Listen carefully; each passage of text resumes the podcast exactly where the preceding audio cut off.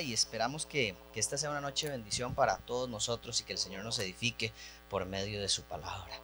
Hoy vamos a estudiar un texto muy lindo, muy, muy lindo, uno de los textos más hermosos en toda la Biblia, de los más conocidos probablemente, que mucha gente se sabe de memoria, y, y es Juan capítulo 3. Juan capítulo 3, del versículo 1 al versículo 21. Si tiene su Biblia a mano, puede ir abriéndola en Juan capítulo 3, versículo 1 al versículo 21. Y hoy vamos a hablar acerca, Juan nos ha venido hablando un poquito y hemos hablado un poco en medio del contexto que hemos estado entendiendo eh, a los fariseos, la relación entre Jesús y los fariseos, los fariseos y, los discípulos. Y hoy tenemos particularmente un relato entre Jesús y un fariseo. Hoy vamos a estudiar un relato entre Jesús y un fariseo.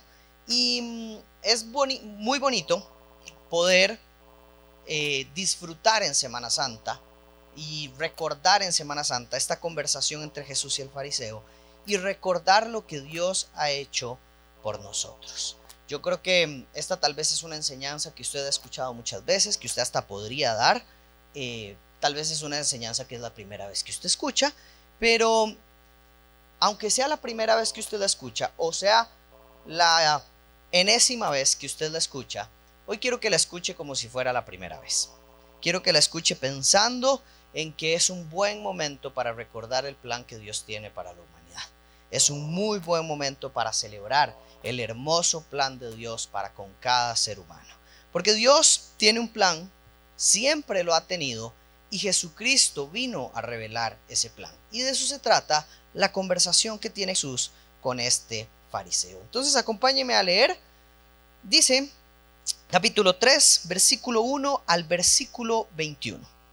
Había un hombre de los fariseos llamado Nicodemo prominente entre los judíos.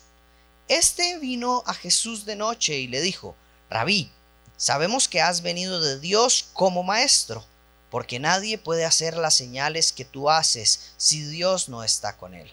Jesús le contestó, En verdad te digo que el que no nace de nuevo no puede ver el reino de Dios.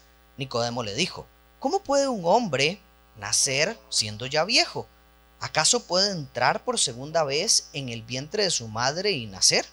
Jesús respondió, En verdad te digo que el que no nace de agua y del Espíritu no puede entrar en el reino de Dios. Lo que es nacido de la carne, carne es. Lo que es nacido del Espíritu, Espíritu es. No te asombres de que te haya dicho eso. Tienen que nacer, de que te haya dicho, tienen que nacer de nuevo. El viento sopla por donde quiere y oyes su sonido pero no sabes de dónde viene ni a dónde va. Así es todo aquel que es nacido del Espíritu. Nicodemo le preguntó, ¿cómo puede ser esto? Jesús le respondió, ¿tú eres maestro de Israel y no entiendes estas cosas? En verdad te digo que hablamos lo que sabemos y damos testimonio de lo que hemos visto, pero ustedes no reciben nuestro testimonio. Si les he hablado de las cosas terrenales y no creen, ¿cómo creerán si les hablo de las celestiales? Nadie ha subido al cielo sino aquel que bajó del cielo, es decir, el Hijo del Hombre que está en el cielo. Y como Moisés levantó la serpiente en el desierto, así es necesario que sea levantado el Hijo del Hombre, para que todo aquel que cree tenga en él vida eterna. Porque de tal manera amó Dios al mundo, que dio a su Hijo unigénito para que todo aquel que cree en él no se pierda, sino que tenga vida eterna porque Dios no envió a su Hijo al mundo para juzgar al mundo, sino para que el mundo sea salvo por él. El que cree en él no es condenado, pero el que no cree ya ha sido condenado, porque no ha creído en el nombre del unigénito Hijo de Dios. Y este es el juicio, que la luz vino al mundo y los hombres amaron más las tinieblas que la luz, pues sus acciones eran malas. Porque todo el que hace lo malo odia la luz y no viene a la luz para que sus acciones no sean expuestas. Pero el que practica la verdad viene a la luz para que sus acciones sean manifestadas que han sido hechas en Dios. Señor, te pido que traigas luz a nuestras vidas por medio de tu palabra, por medio de este relato, por medio de, de esta parte del Evangelio, Señor. Habla a nuestros corazones y transforma nuestras vidas.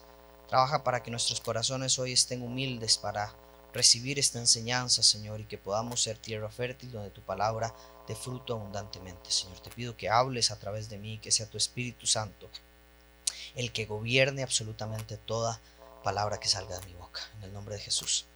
Amén. Este es un texto donde quiero que usted se imagine la escena.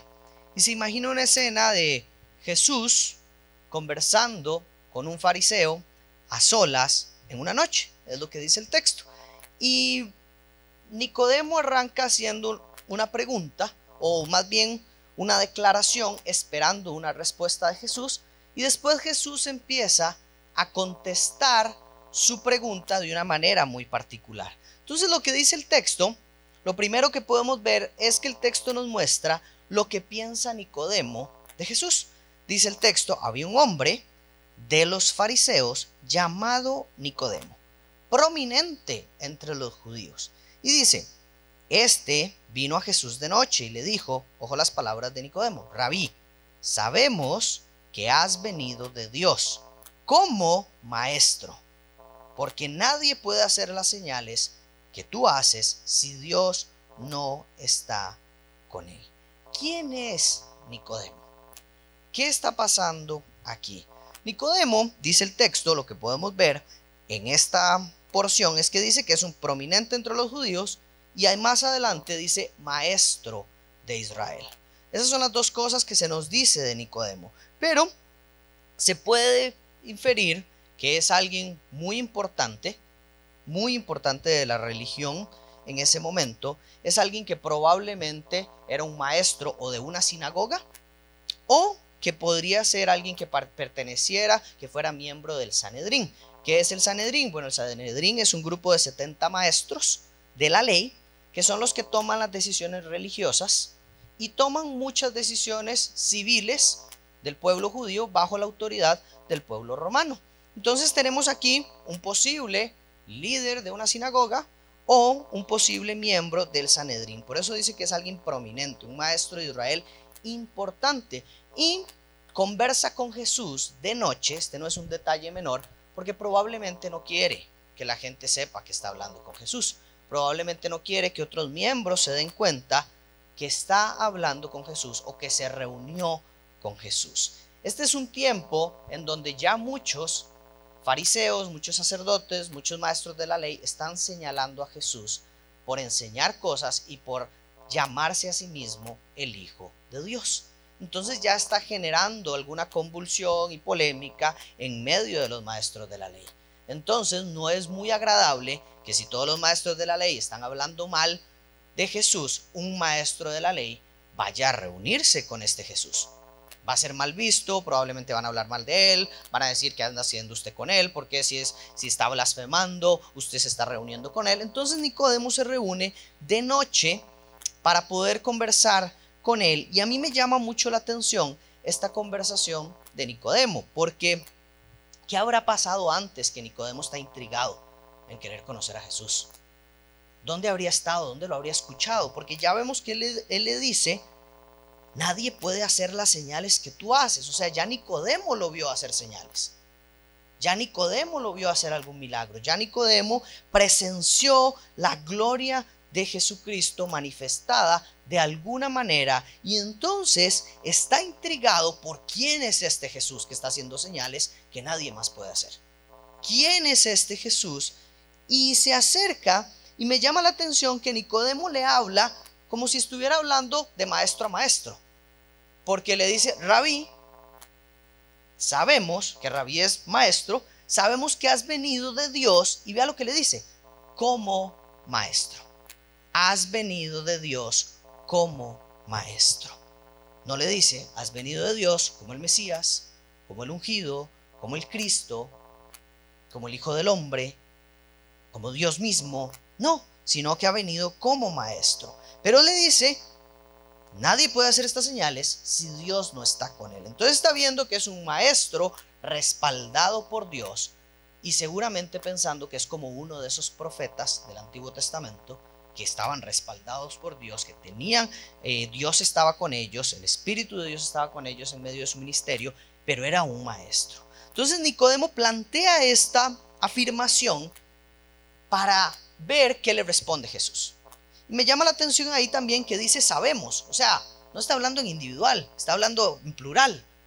Está diciendo, sabemos que has venido. O sea, puede ser que algunos otros maestros de la ley también estuvieran de acuerdo con Nicodemo en que, en que este es un buen maestro, es un gran maestro y probablemente viene del Señor. Entonces, eso me llama mucho la atención que Nicodemo usa esta frase. Y lo que podemos ver es que Nicodemo no está equivocado, de alguna manera. De alguna forma tiene razón. Jesús es un maestro y las cosas que hace Jesús, solo alguien enviado por Dios las puede hacer. En esa parte, Nicodemo tiene razón. Sin embargo, se queda corto en quién es Jesús, ¿verdad? Él cree que es un maestro o que es un profeta y nada más. Y lo que quiere hacer Nicodemo es confirmar si lo que ellos creen es verdad, si están equivocados o escuchar directamente de Jesús quién es. Él se reúne con Jesús, plantea su afirmación de quién es y espera a ver qué le dice Jesús. Si Jesús le va a decir, sí, todo bien con eso. O Jesús lo va a corregir y le va a decir, no, eso no soy yo, yo soy esto y esto y esto, y explicar todo esto. Pero vemos la respuesta de Jesús, porque Jesús sí responde a su pregunta, Jesús sí responde a su afirmación, pero lo hace de una manera extraordinaria. Jesús pudo haber dicho, no, papito, yo no soy un maestro, yo soy el Hijo de Dios. Y ya, se acaba la conversación. Sin embargo, vemos que Jesús le responde por medio de una necesidad que tiene el corazón del fariseo. Le dice Jesús, en verdad te digo que el que no nace de nuevo no puede ver el reino de Dios. ¿Qué tiene que ver eso con la, con la pregunta, con la afirmación de Nicodemo? ¿Por qué Jesús sale por ahí? ¿Qué tiene que ver esto? Bueno, es súper importante para un fariseo esta afirmación. ¿Por qué? Porque ellos son el pueblo de Dios, ellos creen ser el pueblo de Dios y por ende son parte del reino de Dios. Si yo soy el pueblo de Dios, yo ya tengo acceso al reino de Dios. El reino de Dios es el reinado de nuestro Dios eterno y soberano sobre todo el universo, donde según la forma de pensar de los judíos, ellos al ser herederos ya tienen ganado el acceso como fariseos que velan por la ley, que cuidan la ley, ya son parte del reino de Dios y cuando venga el Mesías a instaurar el reino, a establecer el orden, ellos van a recibir la recompensa de ser judíos herederos del reino de Dios. Entonces Jesús da en la tecla de una necesidad enorme en el corazón. Toca fibras sensibles del corazón de Nicodemo. ¿Cuáles son las fibras sensibles? Él quiere ser parte del reino de Dios. Siempre su anhelo ha sido ser parte del reino de Dios. Por eso ha hecho todo lo que ha hecho en su vida. Por eso ha llegado a ser maestro de la ley. Por eso cuida la ley. Por eso velan por la ley porque su objetivo es ser un miembro obediente del pueblo de Dios, del reino de Dios, celoso de su ley y esforzándose en cumplir toda la ley para pertenecer al reino de Dios. Y Jesús le dice, el que no nace de nuevo no puede ver el reino de Dios. Por eso Nicodemo quiere saber más de la pregunta, porque lo fregó. Porque dice, son toque, yo tengo todo lo demás, pero ¿qué es eso de nacer de nuevo? Yo soy un maestro de la ley. Yo enseño la ley, yo hago que se cuide la ley, yo velo por la ley, yo me sé absolutamente todo. Pero esto, esto no lo tengo. Jesús le dice. Y Nicodemo ve que responde. La respuesta de Nicodemo es interesantísima. ¿Cómo puede un hombre nacer siendo ya viejo?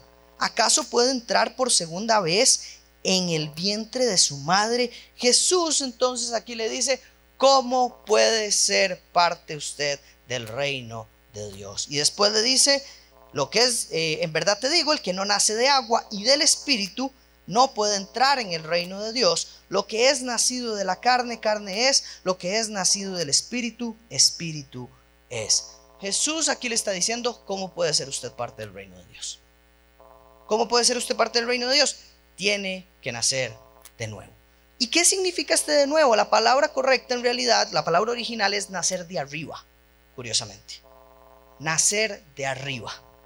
Nacer del cielo, nacer de agua y nacer de espíritu. Le dice Jesús, nacer de carne es una cosa, todos hemos nacido de carne, pero nacer de espíritu es otra.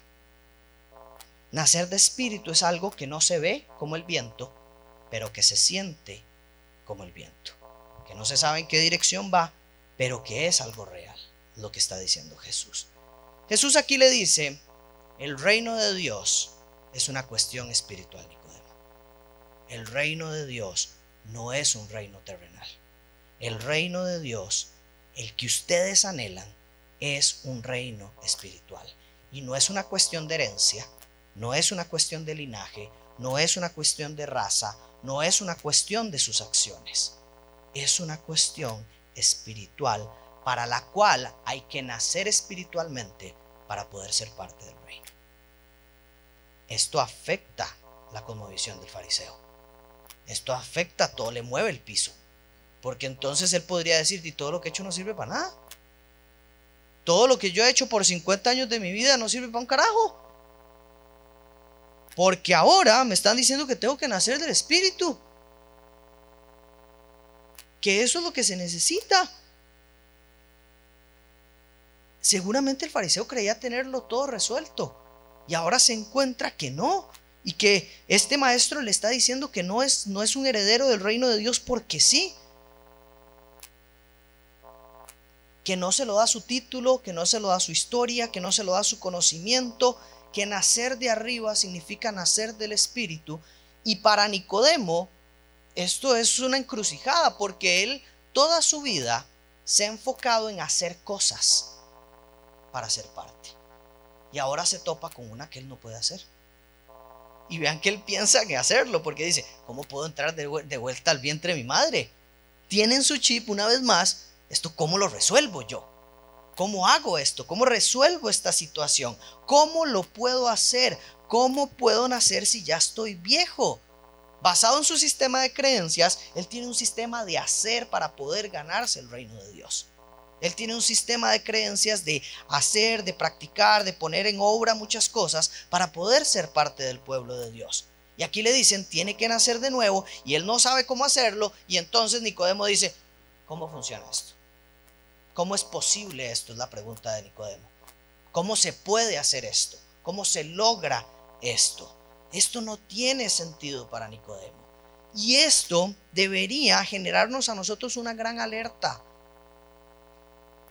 porque nacer del Espíritu es algo, nacer del cielo es algo que se hace espiritualmente y que no podemos hacer en nuestras obras. Si usted ha creído que ser hijo de Dios se trata de sus obras hasta el día de hoy, usted va a estar en una encrucijada como está aquí el fariseo. Si usted cree que yo soy par, yo voy a heredar el cielo, yo voy a estar en el cielo porque soy una buena madre, porque soy un buen padre, porque soy un buen hermano, porque soy un buen hijo, porque vengo a la iglesia, porque sirvo todos los fines de semana, porque cuido la ley, porque leo la palabra. No, mi hermano. Esas cosas son acciones que hacemos posteriormente, pero la clave es nacer espiritualmente y es algo que no podemos hacer nosotros. Nacer del cielo es algo que no podemos hacer nosotros. Jesús en su conversación le dice a Nicodemo, de ahí Nicodemo, nosotros les hemos dado testimonio de cosas y ustedes no las creen. Les contamos de cosas terrenales y ustedes no las creen. ¿Cómo vas a entender algo espiritual? Si ni siquiera entendés, si ni siquiera pones atención, si ni siquiera crees, en las cosas terrenales que yo enseño. Y algo más poderoso es que Jesús dice, ustedes no pueden entender las cosas o no pueden enseñar las cosas espirituales, no pueden explicar las cosas espirituales porque nadie ha subido al cielo y ha bajado. ¿Cómo ustedes van a explicar y enseñar las cosas espirituales? ¿Cómo ustedes van a enseñar que es nacer del cielo si ustedes no han subido al cielo y han bajado? Solo el Hijo del Hombre, que viene del cielo, puede explicar estas cosas. Aquí Jesús le responde a Nicodemo quién es Él. Jesús dice, el Hijo del Hombre, el Mesías, el ungido, el que viene del cielo, está para contarles estas cosas. Y solo yo tengo toda autoridad, porque sé las cosas, porque doy testimonio de lo que veo, doy testimonio de lo que sé, y lo que yo sé y lo que veo viene del cielo, porque yo vengo del cielo, es lo que está diciendo Jesús. Jesús está aquí manifestando su autoridad para declarar cómo nacer espiritualmente. Jesús aquí le está respondiendo a Nicodemo que no es solamente un maestro. Y usa la frase hijo del hombre, que es una frase muy conocida para los judíos, para los maestros, porque es la frase utilizada en el Antiguo Testamento para hacer mención al Mesías esperado. Usted lo puede ver en Daniel y, encontrarse esta frase donde el Hijo del Hombre es aquel que es anunciado como el Salvador, aquel que es anunciado como el Señor, aquel que es anunciado como el que traerá salvación y redención de todas las cosas. Entonces aquí, que Jesús use este título delante de un fariseo no es una casualidad, está siendo muy intencional en decirle al fariseo quién es él. ¿Quién es Jesús? Jesús es el Hijo del Hombre. Y aquí Jesús se declara a sí mismo como Hijo del Hombre y declara que Él viene del cielo. Y esto es lo primero que nos topamos. Esta es la primera porción o lo primero que podemos ver del texto de, esta maravillosa conversación entre Jesús y el fariseo. Lo siguiente que nos encontramos es que Jesús termina de exponer lo que tiene que hacer, Jesús termina de exponer lo que tiene que pasar en el reino de Dios y ahora a partir del versículo 14, creo, del versículo 14, sí, Jesús le dice, bueno, ahora sí, ¿cómo sucede esto? ¿Cómo nace usted de nuevo? Cómo nace usted en el espíritu. Ya le, le, mostré la necesidad que usted tiene, algo que usted no puede resolver, algo que usted no puede eh, solucionar, algo que usted no tiene ahorita. Ahora escúcheme porque le voy a decir qué es lo que debe pasar para que usted nazca de nuevo. Y Jesús le dice a partir del versículo 14, leo para ustedes de nuevo, dice, así y como Moisés levantó la serpiente en el desierto, así es necesario que sea levantado el Hijo del Hombre, para que todo aquel que cree tenga en él vida eterna. Porque de tal manera amó Dios al mundo que dio a su Hijo unigénito para que todo aquel que cree en él no se pierda, sino que tenga vida eterna. Porque Dios no envió a su Hijo al mundo para juzgar al mundo, sino para que el mundo sea salvo por él. El que cree en él no es condenado, pero el que no cree ya ha sido condenado porque no ha creído en el nombre del unigénito Hijo de Dios. Jesús le explica cómo funciona, cuál es el plan de salvación de nuestro Dios. ¿Cuál es el plan de Dios, el plan de salvación? Y arranca diciendo, el Hijo del Hombre, o sea Jesús, él mismo, debe ser levantado como Moisés levantó la serpiente en el desierto. Y uno dice, ¿de qué está hablando aquí?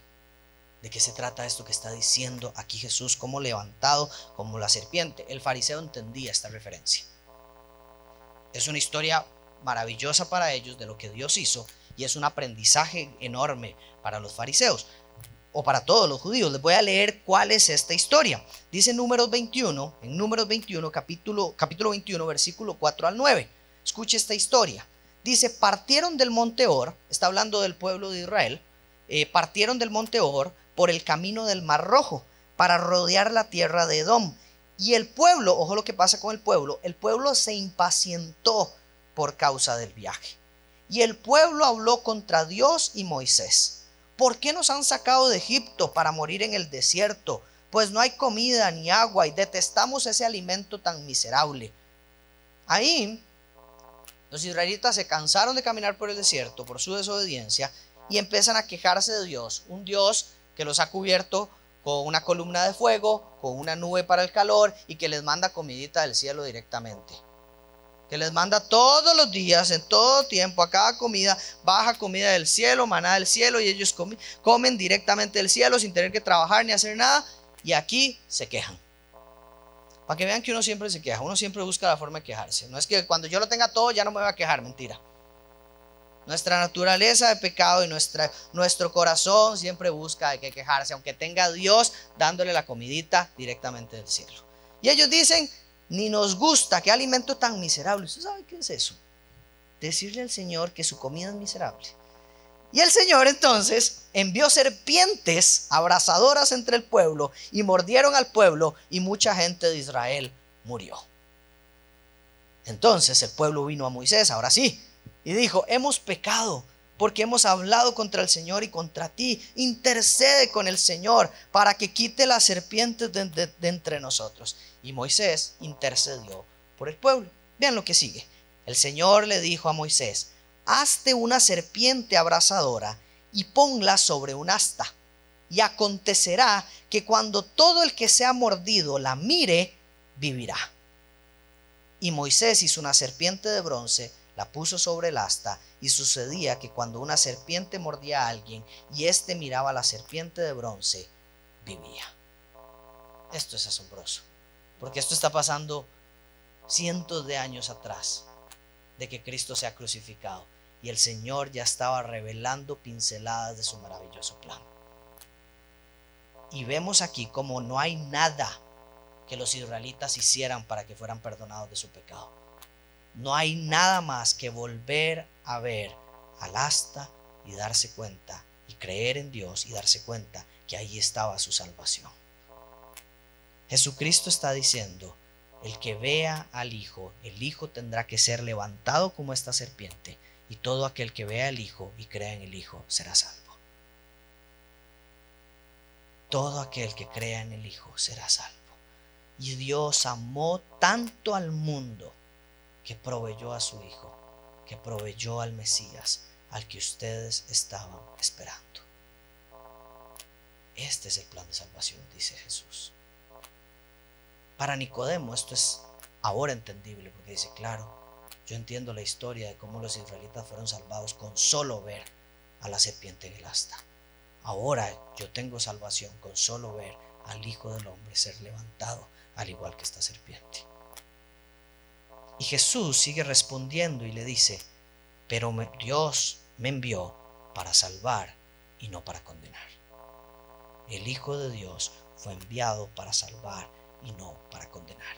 Y esto, aunque no es una pregunta de Nicodemo, contesta una pregunta en el corazón de Nicodemo porque ellos esperaban la condenación y el juicio sobre todos los pecadores, sobre todos los que les han hecho daño, sobre todas las demás naciones que se han rebelado en contra de Dios, contra el ejército romano, sobre todo, sobre las, perdón, eh, la condenación sobre el pueblo romano, el imperio romano, que ha sido opresor y que los ha esclavizado por tanto tiempo. Y Jesús les dice, yo vengo a salvar a esos a quienes ustedes creen que debe caer la condenación. Yo he venido a salvar al mundo y no a condenarlo. Y Jesús dice, el que cree en el Hijo no es condenado, pero el que no cree ya es condenado. ¿Y por qué Jesús dice eso? Y es porque Jesús no vino a condenarnos, porque ya nosotros estamos condenados en nuestra propia naturaleza porque ya nosotros desde que nacemos somos pecadores y no necesitamos que Jesús venga a condenarnos. Ya estamos condenados en nuestro propio pecado.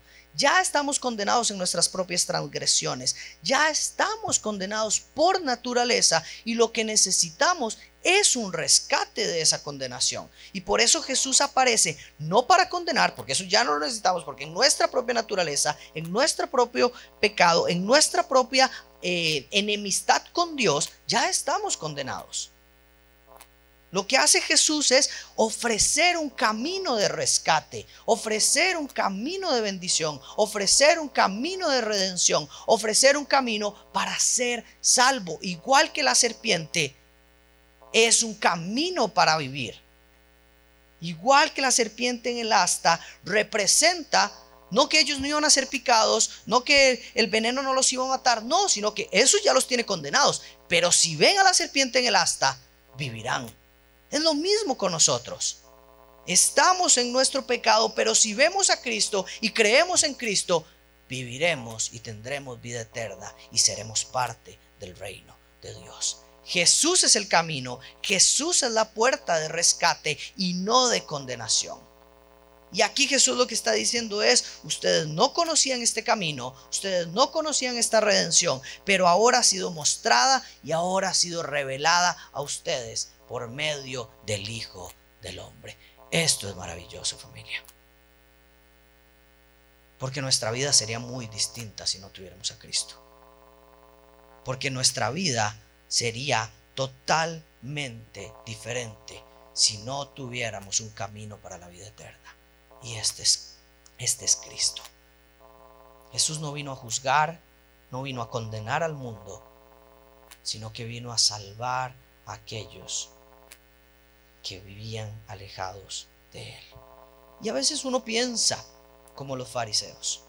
A veces uno tiene el pensamiento de que cuando la gente hace cosas malas, necesitan castigo para aprender, necesitan llevar palo para aprender, necesitan eh, ser juzgados por Dios. Ojalá Dios juzgue a todos esos delincuentes. Pero ¿cuántos de nosotros decimos, necesitan ser salvados por Cristo? Necesitan un Salvador. Nuestro mundo lleno de maldad lo que necesita no son reglas, lo que necesita no son mejores políticos, lo que necesita no son eh, mejores sistemas académicos, lo que necesita no es más plata, lo que necesita no es e, igualdad o equidad, lo que necesita es un Salvador. Nuestro mundo perdido necesita a Cristo. Jesús enseña que Él vino a ser ese Salvador y que Él no vino a salvarnos de alguien más. Jesús le dice a Nicodemo, yo no vengo a salvarlos a ustedes de, de, los romanos y poner condenación sobre los romanos y meterlos a ellos en las cárceles y que ahora ustedes dominen. Yo no vengo a eso. Yo vengo a salvarlos de ustedes mismos. Y eso es una realidad gigante. Nosotros no necesitamos ser salvados de nuestra realidad familiar, de nuestra realidad matrimonial, de nuestra realidad en la iglesia, de nuestra realidad financiera. Necesitamos ser salvados de nuestra realidad en el corazón, de la perdición que había en nuestro corazón antes de Cristo. Necesitamos ser rescatados de nosotros mismos. Esto no se trata de, Señor, cambia a mi esposo. No, Señor, sálvame a mí de mi propio pecado. Sálvame a mí de mi propia maldad. Sálvame a mí de mi propio rencor. Sálvame a mí de, mi de mis propios malos pensamientos, de mi propio odio hacia mi hermano. De eso se trata el plan de salvación. Es un plan de salvarme a mí absolutamente y llevarme por un camino de santificación hasta alcanzar la altura del varón perfecto, la altura de Cristo. Ese es el plan que tiene el Señor. Es un plan de salvarnos de nosotros mismos, de nuestro propio, de nuestro propio pecado y no de lo que hacen los demás o lo que trae sufrimiento o, lo que, o el sufrimiento que podemos vivir en este mundo. Él vino a salvarnos de nuestra propia miseria, Él vino a salvarnos de nuestra propia ignorancia, Él vino a salvarnos de nuestra propia condenación y convertirnos de necios ciegos a sabios que tienen los ojos abiertos y ahora tienen vida espiritual. Ese es el plan de Dios para con el mundo. Jesús termina diciendo, y este es el juicio. Y aquí establece algo importante. Y dice, aquí usted quiere escuchar algo de juicio, Nicodemo. Este es el juicio. El juicio es que la luz vino al mundo, pero amaron a las tinieblas. El juicio no es un juicio establecido porque Dios vino a juzgarlos, o Jesús vino a juzgarlos.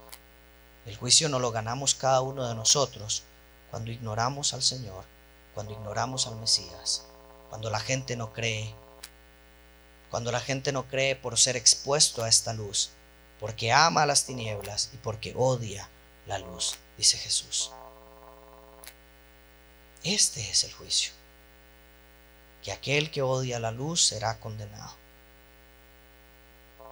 Y yo creo que nos pasa a nosotros, nos pasa a nuestros amigos no creyentes, nos pasa que a veces no queremos leer la Biblia porque no queremos ser expuestos a su verdad. No queremos ir a la iglesia porque no queremos que nos digan aquellas cosas que realmente necesitamos. No queremos pedir consejo a aquellas personas que nos van a decir lo que no queremos escuchar. Mejor pido consejo a aquel que no es creyente porque yo no quiero que me hablen de mi pecado. Yo quiero que me hablen de cómo resolver esta situación, pero no que el problema lo tengo yo. O no, ¿para qué voy a ir a la Biblia si me va a decir las cosas que debo entregar al Señor y que debo perdonar y que debo eh, amar al prójimo y eso no lo quiero hacer. Porque amamos más las tinieblas. En nuestra naturaleza pecaminosa es más fácil amar las tinieblas. Es más fácil permanecer en la oscuridad. Es más fácil permanecer en pecado. Se requiere un milagro de parte del Espíritu Santo para amar la luz y este milagro es Jesucristo.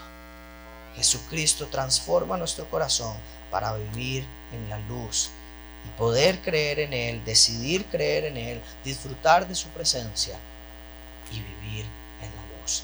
Porque el juicio es que vino la luz al mundo el mundo mató la luz. Esa es la verdad. Termino con estos dos últimos puntos. Lo primero es, Jesús le responde a la afirmación de Nicodemo. Jesús le dice, o Nicodemo le dice, eres un maestro que viene de Dios. Jesús le dice, ahora te digo, yo no soy solo un maestro, soy el acceso al reino de Dios, soy el que da vida eterna, soy el que da vida espiritual. Todo lo que ustedes han anhelado como judíos, todo lo que ustedes han anhelado toda su vida, soy yo. Todo lo que ustedes han esperado, todo lo que ustedes han deseado, lo tienen por medio de mí. Todo, todo, crean en mí. Si crees en mí, Nicodemo, no serás condenado. Si crees en mí, no serás condenado y nacerás en el Espíritu y serás parte del reino de Dios. No le está diciendo, y aquí esto es una realidad, yo creo que todos creemos en algo. Todos creemos en sistemas religiosos como Nicodemo, en sistemas políticos, en ideologías, en familiares, en teorías, en que todo se creó de la nada, en que se creó por medio de Dios, creemos en el Mesías, creemos en que ya vino, creemos en que no vino, creemos en que volverá o creemos en que no volverá. Todos creemos en algo. Todos creemos en algo. Y aquí Jesús está diciendo dónde hay que creer. Hay que creer en el Hijo de Dios para tener acceso al reino de Dios. Porque el que cree es libre de la condenación. Pero el que no cree en esto ya ha sido condenado. Y el último punto que quiero tocar es la respuesta de Nicodemo, que no está registrada. No sabemos qué dijo Nicodemo a esto. No sabemos si Nicodemo le dijo, no hombre Jesús, eso es blasfemia, usted está loco, dígalo voy a terminar de alborotar el panal para que, para que ya lo crucifiquemos. O no sabemos si Nicodemo creyó. No sabemos si Nicodemo se sentó delante de esa silla o esa mesa en medio de esa conversación y reconoció que tenía a Dios enfrente. Sentado en una noche cualquiera en la que solo buscaba respuestas de quién era este maestro, se pudo haber topado con y haberlo reconocido. Imagínense ser Nicodemo. Toda su vida ha crecido esperando al Mesías. Toda su vida le han enseñado que viene un Salvador. Y él está teniendo una noche a solas con su Salvador una noche privada para conversar profundamente con el Salvador que tanto esperaba. ¿Cómo iba a estar el corazón de Nicodemo?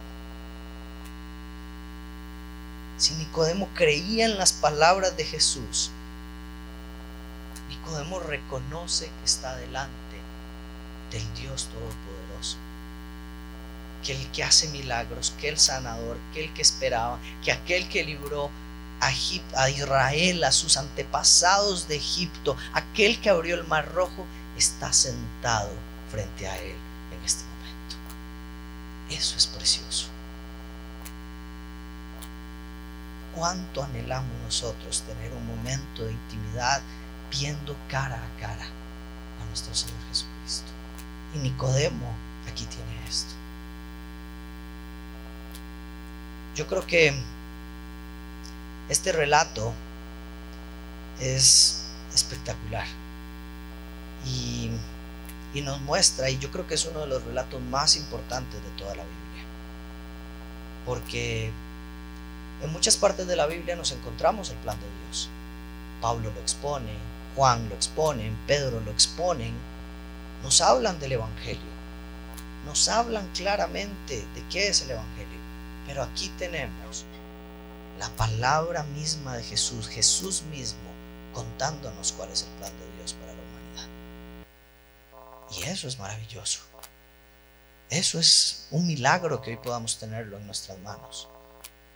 Y es un milagro que nosotros tengamos la misma oportunidad que tenía Nicodemo, de escuchar el mensaje y tomar una decisión.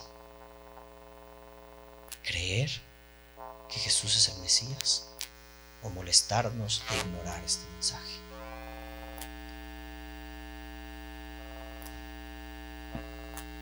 El plan de Dios no es la adhesión a las reglas, no es la identificación racial, no es donde nací lo que determina la ciudadanía de cada uno en el reino de Dios. El plan de Dios nos muestra que es un regalo absoluto de Dios, que es un regalo absoluto de Dios en Cristo, la única forma de acceder al reino de los cielos. Nuestra esperanza está en la cruz el que mire a Cristo y crea que Él será salvo, verá y entrará en el reino de Dios. Ese es el mensaje. Ese es el Evangelio.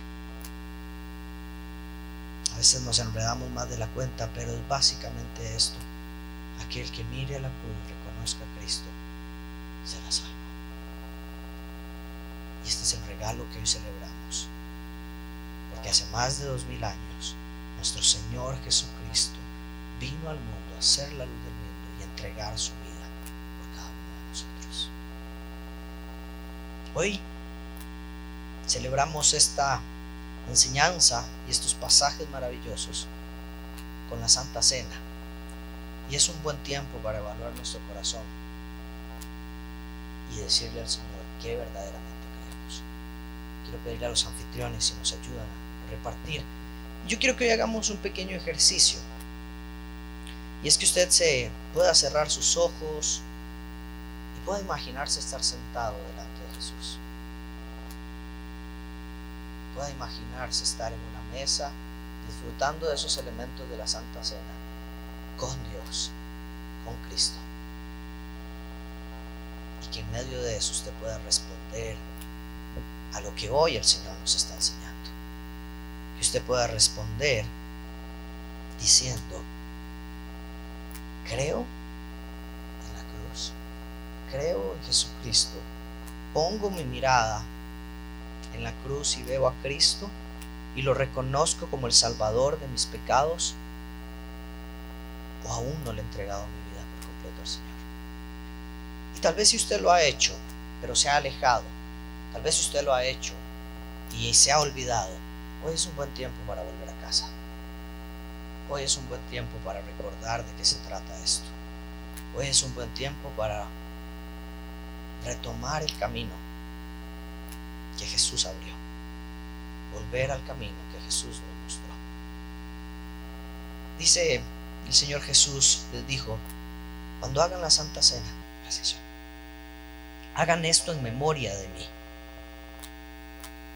Hagan esto recordándome a mí. Hagan esto recordando que este pan representa mi cuerpo, que será entregado por ustedes. Y esta copa de vino representa mi sangre, que será derramada para el perdón de sus pecados. En Jesucristo fue puesto el castigo que cada uno de nosotros merecíamos por nuestro pecado. Y hoy conmemoramos esto porque al tercer día la tumba estaba vacía. Porque las mujeres fueron a buscar la tumba y la tumba estaba vacía. El plan de Dios se completó absolutamente en la resurrección de Cristo. Sin la resurrección nada de esto tendría sentido. Toda nuestra fe tiene sentido porque la tumba quedó vacía. Toda nuestra fe tiene sentido. Toda manifestación de la gloria de Dios previa a su muerte y resurrección, sin la resurrección hubiera quedado olvidada. Pero con la resurrección se completó la manifestación de su gloria. Y por eso hoy celebramos eso, porque Cristo vive. Porque Jesucristo está vivo y es nuestro Señor, es nuestro Salvador y es nuestro Redentor. Y Él vive. Entonces, hoy, con respeto, con mucha solemnidad celebramos esto, pero también celebremoslo, eh, celebrémoslo como una celebración, con gozo, con alegría como si estuviéramos sentados delante de nuestro Señor y pudiéramos tomarle de las manos y decirle, Jesús, gracias. Gracias porque es lo que he esperado por tiempo. Gracias porque te he esperado desde que era un niño. Gracias porque eres el camino, la verdad y la vida. Y Señor, te pido perdón por mis pecados. Acompáñame a orar y disfrutamos esta Santa Cena. Señor, gracias. Gracias Jesús. Gracias Dios por tu palabra y por esta historia que queda inmortalizada en este libro de Juan, Señor. Gracias porque tu palabra es viva y nunca vuelve vacía. Gracias Jesús por, por enseñarnos tu plan de salvación. Gracias Jesús por revelarnos tu gloria. Gracias Jesús porque perdonaste nuestros pecados porque moriste por nuestros pecados. Gracias Jesús porque eres el camino, la verdad y la vida. Porque así como Moisés levantó la serpiente, fuiste levantado en medio de todos. Gracias porque podemos ver a la cruz, verte a ti y ser salvos, Señor. Hoy creemos, yo creo personalmente, Señor, que eres el Hijo de Dios, que eres el Salvador del mundo que diste tu vida por cada uno de nosotros y que el tercer día te levantaste de la tumba, que estás vivo y que trabajas diariamente por medio de tu Espíritu Santo para santificarme y llevarme a la altura tuya. Creo que tengo vida eterna no por mis obras, sino por lo que vos ya hiciste.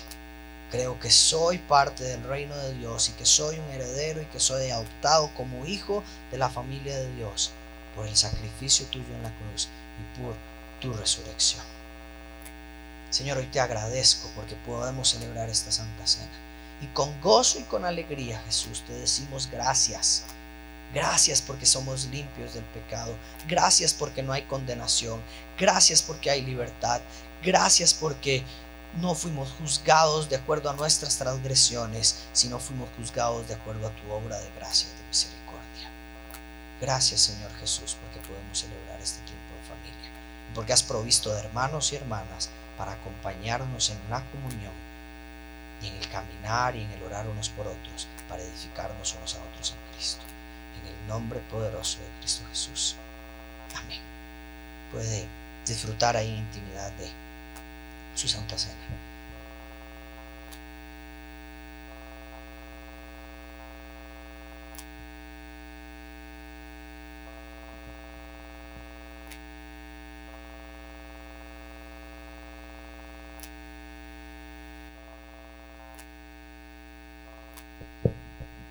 Padre, gracias por tanto, por tanto, tanto, tanto que nos has dado, Señor, y que haces y que estás haciendo en nuestras vidas. Te pedimos, Señor, que hoy podamos seguir celebrando lo que has hecho. Bendecimos los alimentos que vamos a comer ahora en el nombre de Jesús. Multiplícalos abundantemente.